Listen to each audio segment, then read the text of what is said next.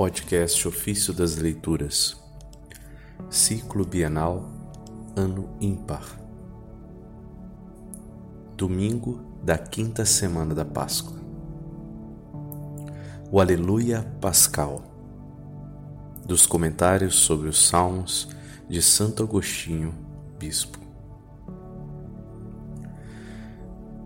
Toda a nossa vida presente deve transcorrer no louvor de Deus, porque louvar a Deus será também a alegria eterna de nossa vida futura. Ora, ninguém pode tornar-se apto para a vida futura se desde já não se prepara para ela. Agora, louvamos a Deus, mas também rogamos a Deus. Nosso louvor está cheio de alegrias e nossa oração de gemidos. Foi-nos prometido algo que ainda não possuímos. Porém, por ser feliz quem o prometeu, alegramo-nos na esperança. Mas como ainda não estamos na posse da promessa, gememos de ansiedade. É bom perseverarmos no desejo até que a promessa se realize. Então acabará o gemido e permanecerá somente o louvor.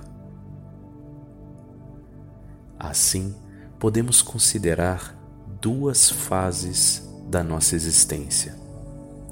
A primeira, que acontece agora em meio às tentações e dificuldades da vida presente, e a segunda, que virá depois na segurança e na alegria eterna.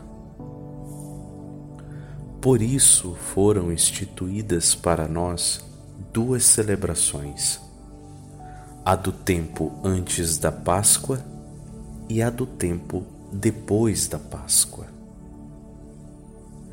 O tempo antes da Páscoa representa as tribulações que passamos nesta vida. O que celebramos agora, depois da Páscoa, significa a felicidade que alcançamos na vida futura. Portanto, antes da Páscoa, celebramos o que estamos vivendo. Depois da Páscoa, celebramos e significamos o que ainda não possuímos. Eis porque passamos o primeiro tempo em jejuns e orações. No segundo, porém, que estamos celebrando, deixando os jejuns, nos dedicamos ao louvor de Deus. Esse, é esse o significado do aleluia que cantamos. Em Cristo, nossa cabeça, ambos os tempos foram figurados e manifestados. A paixão do Senhor mostra-nos as dificuldades da vida presente em que é preciso trabalhar, sofrer e, por fim, morrer. A ressurreição e a glorificação do Senhor nos revelam a vida que um dia nos será dada. Agora, pois, irmãos, vos exortamos a louvar a Deus.